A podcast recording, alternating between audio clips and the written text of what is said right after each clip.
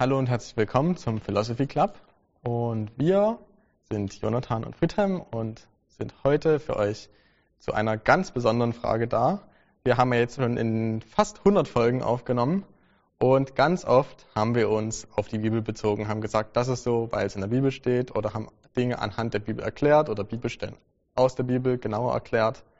Und dann haben wir aber natürlich noch eine logische Frage, die sich daraus sicherlich für den einen oder anderen ergeben kann. Und zwar die Frage, ist Gottes Wort, also die Bibel, wirklich in allen Details vertrauenswürdig? Ist es überhaupt Gottes Wort in dem Sinne? Und natürlich kann man jetzt dazu ziemlich viel Verschiedenes sagen. Aber wir wollen erstmal mit dem ersten Teil anfangen und der wäre, ist das, was wir heute in unserer Bibel lesen, überhaupt das, was die Autoren aufgeschrieben haben? Weil ich meine, wenn sie es schon in den letzten, keine Ahnung, zwei, drei, viertausend Jahren alles verändert hat, dann wie vertrauenswürdig kann es dann überhaupt sein? Und dann alles, was die Bibel selbst über sich sagt, wie sehr kann man dem überhaupt vertrauen, wenn es sich verändert hat? Deshalb meine Frage an dich, Jonathan. Wie gut sind denn die Manuskripte? Ist die Bibel das, was sie im ersten Jahrhundert war oder im zweiten Jahrhundert oder wann auch immer es geschrieben wurde? Haben die Autoren da in der Zeit dasselbe geschrieben, was wir heute lesen? Oder hat sich das alles nochmal geändert? Ja. Genau, also das ist eine etwas technischere Frage, technischere Frage. Wir müssen uns Folgendes überlegen. Wir haben die Bibel, das ist natürlich ein Buch oder man könnte sagen, es sind viele Bücher zusammen. Ähm, aber irgendwann standen die mal so als eine Sammlung von Büchern zusammen. Und jetzt fragen wir uns, haben wir überhaupt genau die Texte, die auch die Autoren damals wirklich geschrieben haben? Also um mal ein Beispiel rauszunehmen, äh, Paulus schreibt irgendwann seinen Römerbrief, der schreibt den, schickt den ab an die Gemeinde. Und unsere Frage ist, wissen wir eigentlich wirklich, was Paulus geschrieben hat? Okay, jetzt fragt sich vielleicht jemand, wo kommt da überhaupt ein Problem vor? Ich meine, wir können einfach Paulus Brief nehmen. Äh, das Problem ist, dass wir Paulus Brief, den er physisch selber geschrieben hat, natürlich nicht haben, sondern was wir haben, überliefert haben, sind sehr viele Manuskripte, sehr viele Abschriften von den originalen Texten. Und jetzt kann es sehr einfach passieren, dass wenn derselbe Text ganz oft kopiert und abgeschrieben wird, äh, dabei sich Dinge verändern. Ja, also ein Mensch, der einen Text handschriftlich abschreibt, kann dabei Fehler machen.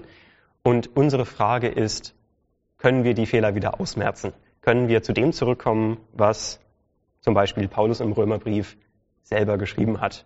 Können wir die Fehler aussortieren, die passiert sind? Und die Disziplin, die versucht, das zu tun, heißt Textkritik. Der Name ist vielleicht etwas unglücklich gewählt. Die Textkritik ist nicht dafür da, um den Text zu kritisieren, sondern die Textkritik ist dafür da, um herauszufinden, was der Text eigentlich ist. Wir haben Manuskripte. Was ist der Text, den der Autor geschrieben hat? Das ist unsere Frage für heute. Und die Situation hier ist im Alten Testament, in der hebräischen Bibel und im Neuen Testament sehr unterschiedlich. Wir schauen uns erst das Alte Testament an ähm, und danach das Neue Testament, einfach weil die, also wir können nicht Äpfel und Birnen miteinander vergleichen. Die Dinge, die wir tun müssen, um die Originale zu finden, sind etwas unterschiedlich in beiden Bereichen. Also starten wir einfach mit dem Alten Testament. Das Alte Testament existiert in sehr vielen Manuskripten, wie ich gesagt habe. Aber die Manuskripte lassen sich ziemlich gut in drei Familien, nennt man sie, drei Gruppen einsortieren, die sich alle untereinander ähnlich sind. Die erste davon ist der sogenannte masoretische Text. Also wer irgendwo in den Bücherladen geht und eine Biblia Hebraica kauft, eine, ein altes Testament auf Hebräisch, der bekommt einen masoretischen Text. Das ist eine Familie von ganz vielen Manuskripten, die sind sich alle untereinander sehr, sehr ähnlich. Ähm, und dieser masoretische Text ist für die Juden heutzutage und schon seit Tausenden, also seit Hunderten Jahren der Standardtext. Und das ist die eine Tradition, die wir haben. Die zweite von den drei großen Familien ist die Septuaginta. Das Alte Testament wurde auf Hebräisch geschrieben, äh, aber es wurde dann irgendwann ungefähr 200 bis 300 vor Christus ins Griechische übersetzt. Griechisch war die Weltsprache zur hellenistischen Zeit. Die Bibel wurde übersetzt. Und diese Übersetzung ist die Septuaginta. Und wir haben eine ganze Familie, die dann quasi aus der Septuaginta entsteht, wo wir verschiedene Manuskripte der Septuaginta haben. Das heißt, eine griechische Übersetzung. Wir haben also hier keinen hebräischen Text mehr, sondern ein, äh, eine griechische Übersetzung. Die dritte Familie ist nicht ganz so wichtig, aber sehr anders. Das ist der samaritische Pentateuch. Die äh, Samaritaner entstehen irgendwann aus dem Nordreich Israel, nachdem das kaputt geht, und haben einen anderen Spin sozusagen auf die fünf Bücher Mose. Sie haben ihren eigenen Pentateuch, ihre eigenen fünf Bücher Mose. Das ist der samaritische Pentateuch, die dritte Familie. Gut, so, so wirklich, wirklich wichtig sind die ersten beiden. Und der samaritische Pentateuch ist manchmal auch, auch ganz interessant anzuschauen. Das sind aber nicht alle Manuskripte, äh, die es gibt. Das sind die drei klaren Familien. Und dann gibt es ein paar andere Manuskripte, die nicht so offensichtlich dazugehören. Die größte Sammlung davon sind Texte aus Qumran. Äh, dort wurden in ein paar Höhlen äh, ganz viele sehr, sehr alte Manuskripte gefunden. Also Manuskripte etwa zwischen 100 vor bis 100 nach Christus in dem Bereich. Und die sind oft nicht so gut in die drei großen Familien einzuteilen. Dann gibt es noch ein paar andere Übersetzungen in andere Sprachen, die wir auch manchmal verwenden können. Gut, wie gehen wir jetzt an diese ganzen Manuskripte heran? Ich habe schon gesagt, einfach dadurch, dass Menschen Dinge per Hand abschreiben, passieren Fehler. Es ist im Alten Testament genauso. Wir haben viele verschiedene Familien von Manuskripten, manche auf Hebräisch, manche auf Griechisch, und die unterscheiden sich in manchen Punkten. Der erste Grundsatz für die Textkritik im Alten Testament ist, der masoretische Text ist normalerweise ziemlich gut. Das ist schon mal beruhigend. Der masoretische Text ist der Standardtext für die Juden und auch für äh, tatsächlich, ich denke, für alle deutschen Übersetzungen der Text, der erstmal zugrunde genommen wird, solange es damit keine Probleme gibt. Woher wissen wir, dass der masoretische Text so gut ist? Bevor ich die Frage beantworte, äh, erhöhe ich nochmal ein bisschen die Gefahr, in die ich mich mit der Frage begebe. Das erste vollständige Alte Testament, das aus der masoretischen Textfamilie überliefert ist, wurde im Jahr 1008 nach Christus auf ein Stück Papier geschrieben.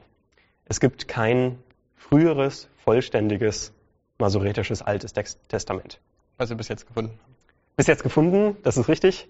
Ähm, allerdings wissen wir auch, wer die geschrieben haben. Äh, wir kennen die Familien von ähm, Leuten, die die geschrieben haben. Und es würde mich ehrlich gesagt wundern, wenn wir ein früheres finden. Ähm, möglich, möglich ist es, genau. Also Altes Testament, geschrieben irgendwann 1000 vor bis, sagen wir mal, 400 vor Christus. Und das erste vollständige hebräische Manuskript ist 1000 nach Christus geschrieben worden. Oh, das klingt gefährlich, aber das ist es überhaupt nicht. Ähm, wir können nämlich den Text 1008 nach Christus, den wir haben, vergleichen mit den Manuskripten aus dem Jahr 0 etwa, die wir in Qumran finden. Wir machen das mal anhand von einer der Jesaja-Schriftrollen aus Qumran. Die heißt 1Q Jesaja B. Das ist der Name von der Schriftrolle. Es ist eine Kopie von Jesaja. Etwa 64 Kapitel sind da drin enthalten. Die Schriftrolle ist komplett auf Hebräisch geschrieben. Und wenn wir jetzt einen Vergleich anstellen zwischen dieser Schriftrolle, 46 Kapitel von Jesaja, und dem masoretischen Text aus dem Mittelalter, dann sind hier alle Unterschiede, die existieren. 20 Wörter sind anders zwischen den beiden und 200 Mal wurden Wörter anders geschrieben, mit anderer Rechtschreibung. Das sind die Unterschiede aus 46 Kapiteln Jesaja. Und die Anzahl an Unterschieden und vor allem die Anzahl an tatsächlich anderen Wörtern ist wirklich extrem, extrem gering dafür, dass über 1000 Jahre zwischen den beiden Manuskripten liegen. Was uns das sagt, ist, wie Äh, man nennt es, wie stabil die masoretische Textfamilie ist. Also wir haben einen Text 50 vor Christus und in den nächsten 1000 Jahren, die der masoretische Text kopiert und kopiert und kopiert wurde, ist fast nichts passiert. Also in 1000 Jahren sind 20 wirkliche Fehler passiert. Der, Recht, der Rest ist Rechtschreibung. So, das ist eine extreme Stabilität von einem Text, den wir meines Wissens nach sonst nirgendwo finden. Also es ist wirklich erstaunlich, wie stabil diese masoretische Familie speziell ist. Das ist ein sehr gutes Zeichen und ein sehr guter Grundsatz dafür, sozusagen prinzipiell erstmal den masoretischen Text zu nehmen und zu schauen, okay, manchmal gibt es Abweichungen vom masoretischen Text und dann können wir uns anschauen, ob die Abweichungen vielleicht ähm, originaler sind als der masoretische Text. Ein Beispiel davon habe ich euch auch gleich mitgebracht, damit man sich was darunter vorstellen kann. In Jesaja 33, Vers 8 gibt es, also es ist wie eine Art Gedicht und da sind drei Zeilen von diesem Gedicht. Die erste Zeile ist, der Bund wird gebrochen. Die zweite Zeile steht in Frage und die dritte Zeile ist, kein Mensch wird bedacht. Die beiden Möglichkeiten, die wir hier haben, also die verschiedenen Lesarten, die in Manuskripten existieren, sind erstens, die Städte werden verachtet und zweitens, die Zeugen werden verachtet. Gut, der Unterschied, ihr könnt den auch in dem Bild sehen, den habe ich rot markiert. Es sind zwei Buchstaben unterschiedlich. Ein, ein geschwungenes R wird zu einem geraden D. Das ist der Unterschied. Äh, es ist ein Fehler, der sehr häufig passiert. Die Buchstaben sehen sich extrem ähnlich. Es ist, passiert häufig, dass genau die beiden Buchstaben verwechselt werden. Das heißt, wir können uns ziemlich sicher sein, dass eine der beiden Lesarten durch einen Fehler beim Abschreiben passiert ist. Die Frage ist, was war das Original und was ist der Fehler. Und jetzt hilft uns ein Verständnis von der hebräischen Sprache oder vom Kontext und beantwortet die Frage ganz gut. Das Verb in, diesem, in dieser fraglichen Phrase, ma'as, verachten, kann im Hebräischen zwei Typen von Objekt haben. Es kann auf Personen gerichtet sein oder auf Gesetze. Also das Verb ma'as, verachten, kann Personen verachten und Gesetze verachten. Städte sind weder Personen noch Gesetze und die Möglichkeit, die Städte verachten, ist, das kann das Verb einfach nicht tun. Also das Verb verachten, dieses spezielle Verb im Hebräischen, kann nicht auf Städte angewandt werden. Und da sind wir schon mit unserer Diskussion am Ende und wir nehmen die Lesart, die hier in der Qumran-Schriftrolle existiert und nicht die im masoretischen Text. So, das ist ein ganz einfacher Fehler, der beim Abschreiben passiert ist, der sehr, sehr einfach, ohne viel Aufwand lösbar ist. Jesaja 33, Vers 8, sowie auch, ich denke, alle, oder, hm, Jesaja 33, Vers 8, sowie viele der deutschen Übersetzungen es auch tun werden, sagt, der Bund wird gebrochen, die Zeugen verachtet, kein Mensch bedacht. Das ist die Lesart, die korrekt ist, und wir sind uns dessen letztendlich hundertprozentig sicher. Es ist nicht wirklich eine Unsicherheit da, was hier wirklich in Jesaja drin stand. So können wir mit äh, Fehlern beim Abschreiben umgehen. Und jetzt kommen wir zu einem Punkt, der im Alten Testament kompliziert ist, den wir im Neuen Testament dann nicht haben werden. Es gibt manche Bücher im Alten Testament, wo masoretischer Text und Septuaginta, also erinnert euch hebräischer Text und griechische Übersetzung, wirklich sehr, sehr unterschiedlich sind. Das krasseste Beispiel dafür ist das Buch Jeremia und einfach, um mal das, das schwerste Problem uns allen zu zeigen, werde ich über Jeremia reden. Vom Buch Jeremia gibt es zwei Versionen und ich nenne das auch so, es sind zwei unterschiedliche Texte. Der eine ist der masoretische, der standardmäßig in ganz vielen Manuskripten vorkommt. Der zweite taucht in der Septuaginta auf und in zwei Schriftrollen aus Qumran. Das heißt, beide Texte sind sehr gut bezeugt, der eine im Standardtext und die andere Version in der Septuaginta und in Qumran, also auch 100 vor Christus, war dieser Text in Zirkulation. Der, die Version von Jeremia, die in der Septuaginta vorkommt, ist 13 Prozent kürzer als der masoretische Text von Jeremia. Also der masoretische Text ist deutlich länger. Im, wenn man die beiden vergleicht, fehlen einzelne Worte, es fehlen manchmal ganze Sätze und es gibt ein paar Abschnitte, wo einfach mal 20 Verse am Stück fehlen. In der Septuaginta im Vergleich zum masoretischen Text, der alles enthält.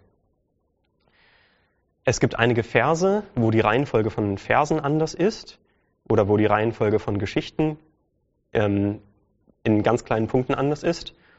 Und die Kapitel 46 und 51, die ihr in eurer deutschen Nummerierung findet, stehen im, in der Septuaginta-Version 20 Kapitel vorher nach Kapitel 23 statt nach Kapitel 45.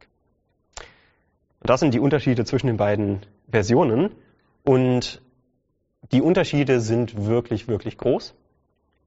Und es sind Unterschiede, die nicht aus Versehen passieren, weil jemand den Text schlecht abgeschrieben hat. Ja, also ich kopiere nicht aus Versehen fünf Kapitel am Stück an die falsche Stelle. Das passiert nicht. Sondern die einzige sinnvolle Erklärung hierfür ist, dass etwa 100 bis 300 vor Christus zwei verschiedene Versionen von Jeremia im Umlauf waren, gelesen wurden und kopiert wurden. Und die kurze Version hat es zufällig in die griechische Übersetzung geschafft. Jetzt ist die Frage, wie wir damit umgehen. Ich sage schon mal jetzt, das ist das größte textkritische Problem, was wir in, in der ganzen Bibel haben. Wie gehen wir damit um? Beide Versionen sind gut bezeugt. Beide Versionen waren offensichtlich im Umlauf. Beide Versionen sind sehr alt. Und interessanterweise haben wir drei Fragmente. Zwei davon sind die kurze Version. Eins davon ist die lange Version, die direkt nebeneinander in derselben Höhle gefunden wurden. Also in Qumran haben die Leute eine Höhle mit ganz vielen Schriftrollen gefunden. Und da sind zwei kurze Jeremia-Fragmente und ein langes, die einfach direkt nebeneinander da rumlagen. Was, was tun wir mit dieser Situation? das Erste, was man sich überlegen konnte, ist, okay, vielleicht, wenn wir Probleme im Alten Testament haben, erlaubt uns das Neue Testament, die zu lösen. Also schaut man im Neuen Testament nach. Ähm, wenn das Neue Testament aus Jeremia zitiert, folgt es weder der Septuaginta perfekt, noch dem masoretischen Text perfekt. Das heißt, das Neue Testament trifft leider keine Entscheidung und wir müssen selber darüber nachdenken, äh, was, was wir damit tun sollen. Es ist aber interessant, dass es in der gesamten jüdischen Literatur der Zeit keine Diskussion über das Buch Jeremia gibt. Es hat sich niemand daran gestört, dass zwei unterschiedliche Versionen existieren. Also weder die Apostel haben das getan, noch Jesus hat, äh, hat das getan. Ja, wenn der Hebräerbrief irgendwie vier Verse Jeremia am Stück zitiert, längste, das längste Zitat aus dem Alten Testament am Stück, ähm, keine Diskussion darüber, welchen Text er genommen hat. Ähm, und auch andere Juden, also auch außerhalb vom Neuen Testament, stört sich niemand daran, dass es verschiedene Versionen von Jeremia gibt. So, ich gebe zu, ich hätte gerne eine schöne Lösung für das Problem und ich bin ganz ehrlich, dass ich die nicht habe. Wir haben zwei verschiedene Versionen von Jeremia und anscheinend haben sich die Apostel keinen Kopf drüber gemacht. Wahrscheinlich sollten wir das auch nicht machen. Jetzt ist die Frage, führt uns das in irgendwelche theologischen Bredouillen? Also wir haben zwei verschiedene Texte, sagen die inhaltlich was Unterschiedliches? Und da ist die Antwort ganz klar nein. Die beiden Versionen von Jeremia unterscheiden sich in äh, Geschichten, die ausgelassen werden, unterscheiden sich darin, dass der masoretische Text manchmal mehr Titel für, Gottes, für den Gottesnamen hinzufügt oder manchmal mehr Titel für Menschen hinzufügt. Es gibt keinen Unterschied zwischen den Versionen von Jeremia, die theologische Signifikanz haben. Das heißt, auch wenn wir textuell ein Problem haben, nämlich zwei etwa gleichwertige Versionen, geben sie uns keine theologischen Probleme. Und das ist zumindest, wie ich mit äh, dieser Situation umgehe. Vielleicht finden wir irgendwann eine bessere Lösung, aber solange wir sie nicht haben, brauchen wir uns keine Sorgen machen, weil keine Theologie an der Stelle in Frage steht. Wie ist es mit den Geschichten? Werden die irgendwie in Chronik oder Könige oder irgendwo erwähnt? Weißt du das zufällig? Oder? Ähm, die, der längste Abschnitt, der in der Septuaginta Jeremia fehlt, ist in, ich denke, zweite Chronik enthalten. Ähm, aber wie genau der Zusammenhang ist, müsste ich nochmal nachschauen. Äh, ihr findet in den Quellen zu dem Video unten in der Beschreibung ein Buch von Emanuel Tof, äh, Textkritik der hebräischen Bibel. Es ist, ich sag mal, das Standardwerk äh, zu dem Thema und dort findet ihr eine Diskussion über das Jeremia-Problem. Äh, da könnt ihr es gerne nochmal nachschauen. Gut, das war das Alte Testament und ähm, jetzt kommen wir zum Neuen und alles wird plötzlich viel einfacher. Es ist wirklich keine Übertreibung. Das Neue Testament äh, hat eine textuelle Situation, die viel einfacher ist als beim Alten Testament. Und als erstes zeige ich euch dafür mal dieses Bild. Ihr seht hier eine ganze Menge äh, antiker Werke, zum Beispiel das Neue Testament ganz, link, ganz links, ähm, die Gallischen Kriege von Caesar oder die Odyssee von Homer. Und es steht jeweils da, wie viele Manuskripte wir für diese Werke haben. Und was ihr bemerken solltet, ist, dass außer dem Neuen Testament und Homers Iliad alle anderen, ähm, alle anderen Balken so klein sind, dass man sie nicht sehen kann. Das Neue Testament ist mit riesigem, riesigem Abstand das Werk der antiken Literatur mit den meisten Manuskripten überhaupt. Es ist kein Vergleich. Das nächstbeste ist halt Homers Iliad. Und das Neue Testament hat, was sind es ungefähr zehnmal so viele Manuskripte, nur auf Griechisch und dann nochmal 40 mal so viele Manuskripte in Übersetzungen. Das heißt, die Situation beim Neuen Testament ist so, dass wir unglaublich viele Manuskripte haben, viel mehr als für jedes andere Werk antiker Literatur überhaupt. Ähm, kurze Zwischenfrage. Mhm. Die Manuskripte, die dort berücksichtigt werden, sind es nur aus einem bestimmten Zeitraum? Weil ich meine, es ist ja logisch, mhm. dass die Bibel inzwischen noch viel mehr, viel mehr öfter abgeschrieben wurde. Ja. Aber auf welchen Zeitraum bezieht ja. sich dort die Anzahl der Manuskripte? Es sind alle Manuskripte, die handschriftlich sind bis äh, 1500, also tatsächlich ein sehr großer Zeitraum. Ähm, genau, und, und es stimmt natürlich, viele der Manuskripte, vor allem viele der Übersetzungen, kommen einfach daher, dass die Bibel häufig verwendet wurde und deswegen häufig kopiert wurde. Aber ich sag mal, wir, wir kennen den Grund, dass es so viele Manuskripte gibt, nämlich die Bibel war vielen Leuten wichtig und sie haben es kopiert. Aber trotzdem sind viele Manuskripte für uns sehr, sehr gut, denn je mehr Daten wir haben, desto besser können wir den Text wiederherstellen. Das heißt, es stimmt, viele von den Manuskripten sind spät, ähm, aber selbst späte Manuskripte helfen in der Textkritik enorm, weil einfach wir mehr Daten haben und damit unsere, unsere statistischen Fehler kleiner werden. Und sind auch wahrscheinlich viel weiter verbreitet als bei den anderen. Ich weiß nicht, ob du später noch irgendwas dazu sagst, oder? Äh, genau, also zur, zur Verbreitung, also geografischen Verbreitung von den Manuskripten. So ab, ich sag mal, dem dritten, vierten Jahrhundert war das Christentum ziemlich verbreitet im Römischen Reich und dann natürlich später noch in anderen Regionen, dann kommt es in Europa auch irgendwann an bei uns, bei uns Barbaren.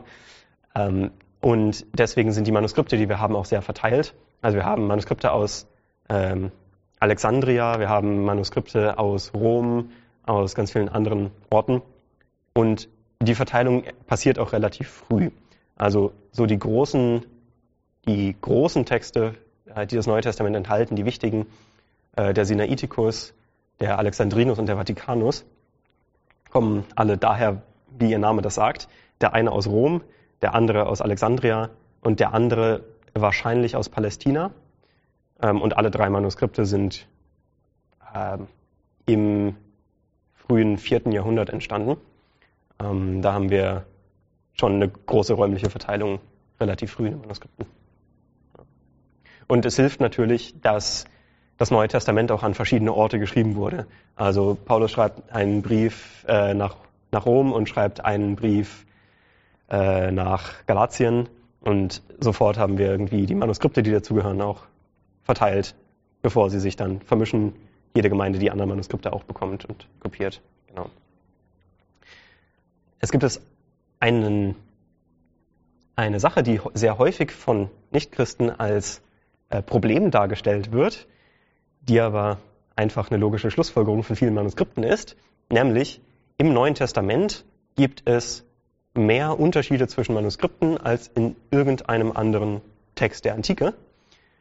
Je nachdem, wie man zählt, nur um euch mal eine riesige Zahl zu sagen, sind es zwischen 200 und 500.000 textuellen Unterschieden zwischen Manuskripten. Das heißt 200.000 bis 500.000, je nach Zählung, Unterschiede zwischen, Testam zwischen neutestamentlichen Manuskripten. Das sollte uns nicht zu viel Sorge machen, denn warum sind es so viele? Es sind so viele, weil wir so viele Manuskripte haben. Ja, wir haben extrem viele Menschen, die das Neue Testament kopiert haben und deswegen viele Menschen, die viele Fehler machen konnten. Deswegen sind wir so, haben wir so viele Fehler. Ähm, sind die Fehler alle gleichwertig? Also ich meine, das wäre jetzt ja die logische Frage. Ich meine, es ist natürlich ein riesiger Unterschied, ob ein Komma falsch gesetzt ist oder ja. ob jetzt irgendwie ein, keine Ahnung, ja. zehn Verse mehr oder weniger da sind. Ich meine, das ist ja ein riesiger Unterschied. Ja. Genau. Das ist, äh, wie man auf so unterschiedliche Zahlen 200.000 gegen 500.000 kommt, ähm, ist zum Beispiel, das Griechische erlaubt es einem Autor manchmal ein N an ein Wort anzufügen, ohne dass es irgendeine Bedeutung hat. Und da kommen 200, 300, 400.000 Varianten her, dass unterschiedliche Manuskripte diese Ns eingefügt haben oder nicht. Das heißt, sehr viele von den Varianten sind völlig bedeutungslos. Sehr viel mehr von den Varianten sind äh, Rechtschreibfehler. Also gut, das Griechische vor allem in der früheren Zeit der Manuskripte hatte einfach keine fixierte Rechtschreibung. Jeder konnte es schreiben, wie er mochte im Großen und Ganzen. Und deswegen sehen wir viele Unterschiede in Rechtschreibung, weil sie einfach nicht uniform war. Und extrem viele der Varianten kommen einfach daher, sind völlig bedeutungslos. Und dann gibt es ein paar mehr Varianten, die bedeutungsvoll sind. Davon schauen wir uns jetzt zwei Stück an. Kannst du irgendwie eine Größenordnung mhm. sagen, wie viele von den Unterschieden bedeutungsvoll sind, um mal so eine Relation zu haben? Das, das hat leider niemand gezählt. Ähm, aber so von der Größenordnung, Größenordnung 100, Größenordnung 1000, Größenordnung 10.000? Größen, Größenordnung, ich gehe mal nach den Unterschieden, die die United Bible Society in ihren kritischen Texten list, auflistet, Größenordnung 5000. Ähm, davon sind 4000 so sicher zu beantworten, dass wir eigentlich nicht drüber reden müssen. Also es ist völlig offensichtlich, welches die korrekte Lesart ist sodass, ich sag mal, größenordnungsmäßig 1000 Passagen bleiben, wo wir überhaupt drüber nachdenken müssen. Das ist so ganz grob. Nur um vielleicht mal die Relation ja. zu haben zwischen 200 bis 500.000 mhm. zu 1000, die dann noch übrig bleiben, ja. was natürlich signifikanter Unterschied ist. Ja, absolut. Genau. Also für, für jede, das, was ich euch jetzt zeige, die nächsten beiden, sind in den 1000 mit drin, ähm, nur damit ihr noch mehr Kontext dafür bekommt. Ähm, das erste Beispiel hier ist Matthäus 16, Vers 20. Ähm, wir haben die beiden Varianten, die es gibt, die eine in der Elberfelder, die andere in der Schlachter wiedergegeben. Äh, die Variante in der Elberfelder ist, dann gebot er den Jüngern, dass sie niemandem sagten, dass er der Christus sei. Die Schlachter sagt, da gebot er seinen Jüngern, dass sie niemandem sagen sollten, dass er Jesus der Christus sei. Der Unterschied ist hier, steht dort Christus oder Jesus Christus. Und das ist so die typische textuelle Variante, die noch bei den ungefähr 1000 übrig bleibt. Ähm, über solche Varianten reden wir hauptsächlich. Äh, ganz, ganz, ganz typisches Beispiel, dass Jesus manchmal mehr und manchmal weniger Titel oder Namen bekommt. Also Christus, Jesus, Jesus Christus, Jesus der Christus. Diese Varianten wechseln sich häufig ab und sehr viele der übrig bleibenden ähm, Variationen sind solche.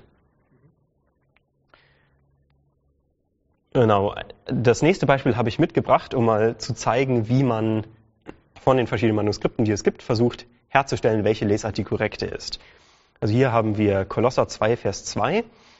Und es gibt, das, ich fand den Vers lustig, weil es hier, je nachdem wie man zählt, 13 verschiedene Lesarten gibt, die in Manuskripten überliefert sind.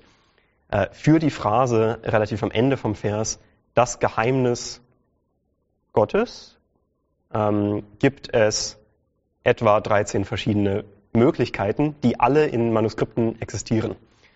Ähm, und ich kenne keine Stelle, wo es mehr Varianten gibt, aber deswegen wollte ich die einfach mal euch erzählen. Die Frage ist, wessen Geheimnis ist das? Über welches Geheimnis äh, redet Paulus hier? Ist es das Geheimnis Gottes? Ist es das Geheimnis Christus? Ist es das Geheimnis Gottes, der Christus ist? Das Geheimnis Gottes in Christus? Also quasi Gottes Geheimnis, aber in Christus offenbart. Ist es das Geheimnis Gottes, des Vaters des Christus? Ist es das Geheimnis Gottes und des Vaters und des Christus? Oder ist es das Geheimnis Gottes, Christus? Ganz viele verschiedene Möglichkeiten, die man hier äh, zur Verfügung hat. Und das Beispiel erklärt schön, dass es in der Textkritik nicht ausreicht, Manuskripte zu zählen. Ähm, die mit Abstand, also die am häufigsten überlieferte Variante ist das Geheimnis Gottes und des Vaters und des Christus. Sie hat, wenn man zählt, die meisten Manuskripte, die das schreiben. Jetzt muss man sich aber fragen, wie soll aus der Phrase das Geheimnis Gottes und des Vaters und des Christus irgendwelche von den anderen Phrasen werden? Also welcher Schreiber kommt an, findet das Geheimnis Gottes und des Vaters und des Christus und macht aus Versehen oder willentlich das Geheimnis Gottes draus und lässt einfach sechs Wörter aus. Ich meine, willentlich ist ja klar, das wäre kein Problem. Aber ich meine, wir sehen an, der, an den ganzen anderen Fehlern, die wir in der Bibel finden, dass es eigentlich immer nur Fehler sind, die aus Versehen passieren. Und wir wissen ja auch aus der ganzen Theologie und aus der, beziehungsweise aus der Kirchengeschichte, welchen enormen Respekt die Menschen in allen Jahrhunderten vor dem Wort Gottes hatten und besonders die, die das halt verbreitet haben. Weil ich meine, man muss ja auch berücksichtigen, warum haben die Leute das abgeschrieben? Weil sie das Wort Gottes verteilen wollten, damit die Leute sich selber damit auseinandersetzen können. Und es ist sehr unwahrscheinlich, wenn man weiß, auf der ganzen Welt sind die Leute damit beschäftigt, das Wort Gottes abzuschreiben, dass eine Person das verändert, nur um das zu verändern und dass alle anderen das akzeptieren, ohne dass es irgendjemand merkt. Ähm, genau. Ähm, Vielleicht sollte ich mal einschieben eine kurze Diskussion über willentliche Veränderungen. Ähm, wenn äh, Schreiber also speziell Dinge verändern, damit andere Theologie rauskommt, werden die Manuskripte nicht mal wirklich mitgezählt. Ähm, man kann das sehr gut sehen, wenn ein Schreiber aktiv Theologie in ein Manuskript einfügt. Das ist sehr schwer zu verbergen. Ähm, und vor allem, wenn wir natürlich die anderen Manuskripte kennen, können wir es ja einfach rausfinden. Das heißt, es ist ähm, manchmal unter so muslimischer Apologetik ähm, so, dass die Leute sagen, ja, das Neue Testament wurde grundlegend irgendwie verändert, um, sagen wir mal, damit Jesus ein Gott wird. Also typisches Beispiel, wo der Vorwurf kommt. Aber, also nein, es gibt einfach null Beweise dafür. Es gibt keine Manuskripte, die sowas tun. Ähm, es gibt keine keine Manuskripttradition, wo irgendwelche theologischen Punkte grundsätzlich in Frage gestellt werden. Es existierten null Beweise für sowas. Es gibt aber eine zweite Variante von willentlichen Fehlern, die durchaus passieren. Und meiner Meinung nach ist genau das hier in Kolosser 2, Vers 2 auch passiert. Und das sind Punkte, wo Schreiber grammatische Schwierigkeiten sehen und den Text verändern, damit er grammatisch einfacher wird. Ähm, das ist das, was wir hier in Kolosser 2, Vers 2 sehen. Die letzte von den Lesarten, das Geheimnis Gottes, Komma Christus, ist mit extrem hoher Wahrscheinlichkeit die Originale, denn sie ist grammatisch holprig. Also selbst im Deutschen kommt es uns komisch vor. Im Griechischen ist es genauso. Dieses Komma Christus wird einfach rangeschoben, ohne dass es grammatisch so richtig einen guten Platz hat. Und diese grammatische Schwierigkeit kann erklären, warum andere Schreiber ihren Text, diesen Text sehen, wo Gottes Komma Christus steht, darüber stolpern und sagen, das hat bestimmt jemand anders mal falsch abgeschrieben. Ähm, ich, ich korrigiere es und mache es wieder richtig und schreibe zum Beispiel das Geheimnis Gottes, der Christus ist. Ähm, so, das sind willentliche Fehler, aber sozusagen mit einem, mit einem guten Ziel von den Schreibern, nämlich dass Schreiber dachten, dass das Original falsch ist und die Grammatik verbessern wollten. Also nicht das Original, sondern quasi ihre Kopie, ja, die sie hatten. Richtig, genau. Richtig. Ja, also irgendein ähm, Schreiber findet im fünften Jahrhundert, der findet ein Manuskript vor sich, da steht das Geheimnis Gottes des Christus. Der denkt sich, ach, das hat er irgendwann mal falsch abgeschrieben und korrigiert. Solche Dinge passieren häufig.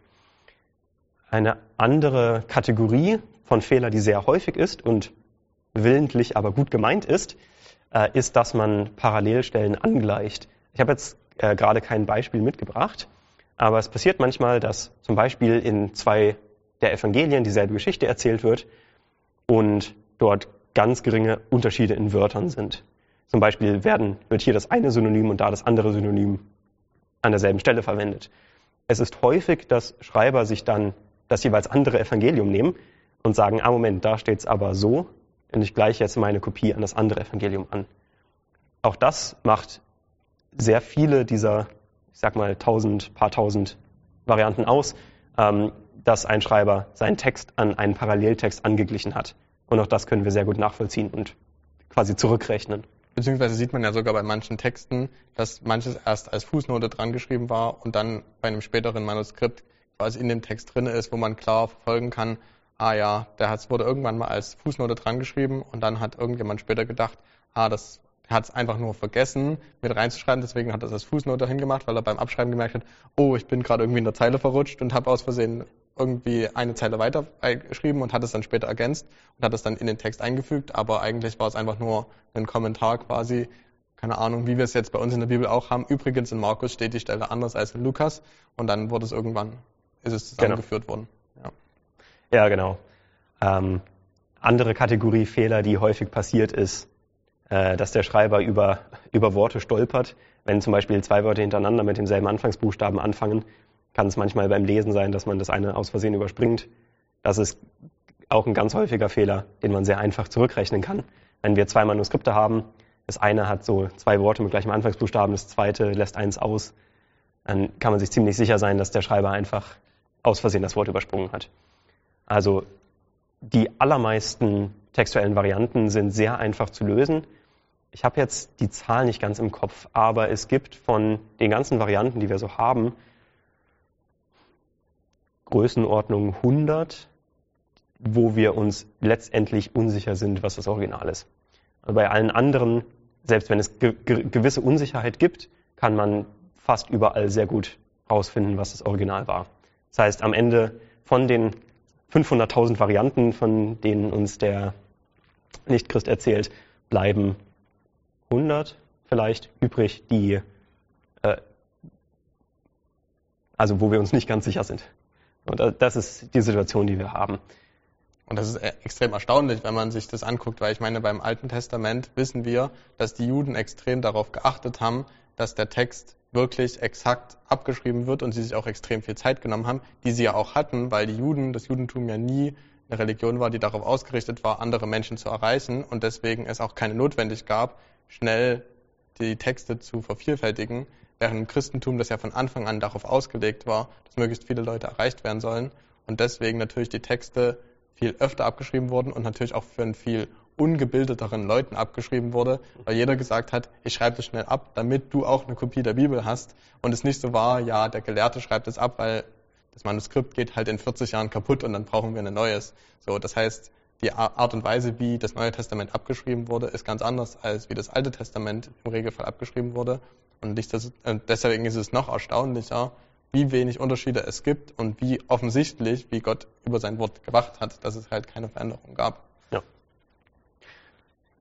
Genau, das waren so die Details. Jetzt mache ich nochmal ein äh, Too Long Didn't Watch. Das ist die Zusammenfassung von dem Video und was wir uns mitnehmen sollten.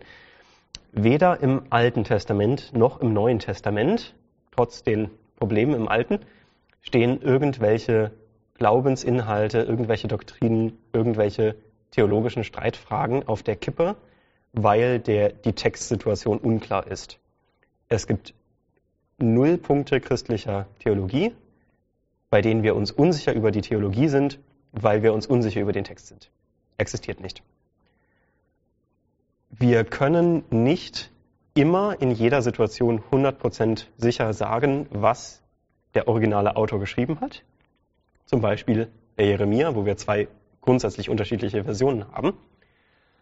Aber trotz allem können wir dieses, was hat der originale Autor gesagt, bei der Bibel besser mit größerer Sicherheit feststellen als bei jedem anderen Text aus der Antike und insbesondere beim Neuen Testament, das Neue Testament ist, und das ist, das ist keine falsche Übertreibung und keine Hyperbel, das Neue Testament ist das am besten textuell überlieferte Werk antiker Literatur in Existenz. Es gibt kein anderes literarisches Werk, das so gut übertragen wurde und von dem wir so viel textuelles Wissen haben. Und zwar mit sehr viel Abstand. Das heißt, letztendlich ist die Textbasis der Bibel kein Problem, über das wir Christen Angst haben sollten, sondern wir können die Bibel genauso wie jedes andere literarische Werk mit der Textkritik äh, bearbeiten, also sagen, was ist der originale Text. Wir können das herausfinden, wir wissen es mit sehr großer Sicherheit und ganz praktisch brauchen wir uns ab dem Punkt keine größeren Gedanken mehr zu machen. Das ist die Zusammenfassung von allem, was ihr heute mitnehmen solltet. Genau, und was vielleicht auch noch gut zu wissen ist, dass je ältere Manuskripte man findet, diese Meinung bisher in den letzten Jahren immer nur bestätigt wurde. Also nicht so, dass es plötzlich irgendeine Überraschung gab, weil man plötzlich einen Text gefunden hat, der nochmal 10, nochmal 50, nochmal 100 Jahre älter ist, sondern ganz im Gegenteil. Je ältere Texte man findet, desto klarer wird es, dass die Bibel wirklich, wirklich gut übertragen ist mhm. und dass es keine Veränderung gab. Was uns auch nochmal eine zusätzliche Sicherheit gibt, dass die Wahrscheinlichkeit, dass uns irgendwann nochmal eine böse Überraschung kommt und wir einen Text aus dem ersten Jahrhundert finden, der plötzlich ganz anders ist, extrem gering ist, weil alles bisher dahin zeigt, dass es damit übereinstimmt, dass die Texte übereinstimmen und auch zum Beispiel Zitate von alten Kirchenvätern, wo wir Manuskripte haben, die teilweise noch älter sind als die Bibeltexte an sich, zitieren auch die Bibel genauso, wie wir sie heute finden, was halt auch wieder dafür spricht, dass halt genau diese ähm, ja, die Zitate genauso sind oder dass die Bibel genauso bei uns angekommen ist, wie sie geschrieben wurde. Genau. Wir freuen uns, dass ihr auf jeden Fall schon mal reingehört habt in diesen Teil zu, ja, sind die, ist die Bibel zu uns wirklich gut übertragen worden? Natürlich beantwortet es jetzt noch nicht letztendlich, ob die Bibel wahr ist oder nicht. Dazu werden wir natürlich weitere Folgen machen. Es ging erstmal nur darum, ist sie uns korrekt überliefert worden. Aber darauf aufbauend werden wir uns auf jeden Fall weiter angucken, ist die Bibel wirklich wahr? Ist sie wirklich Gottes Wort? und können wir uns wirklich darauf verlassen, dass sie vertrauenswürdig ist. Schön, dass ihr dabei wart und wir freuen uns aufs nächste Mal.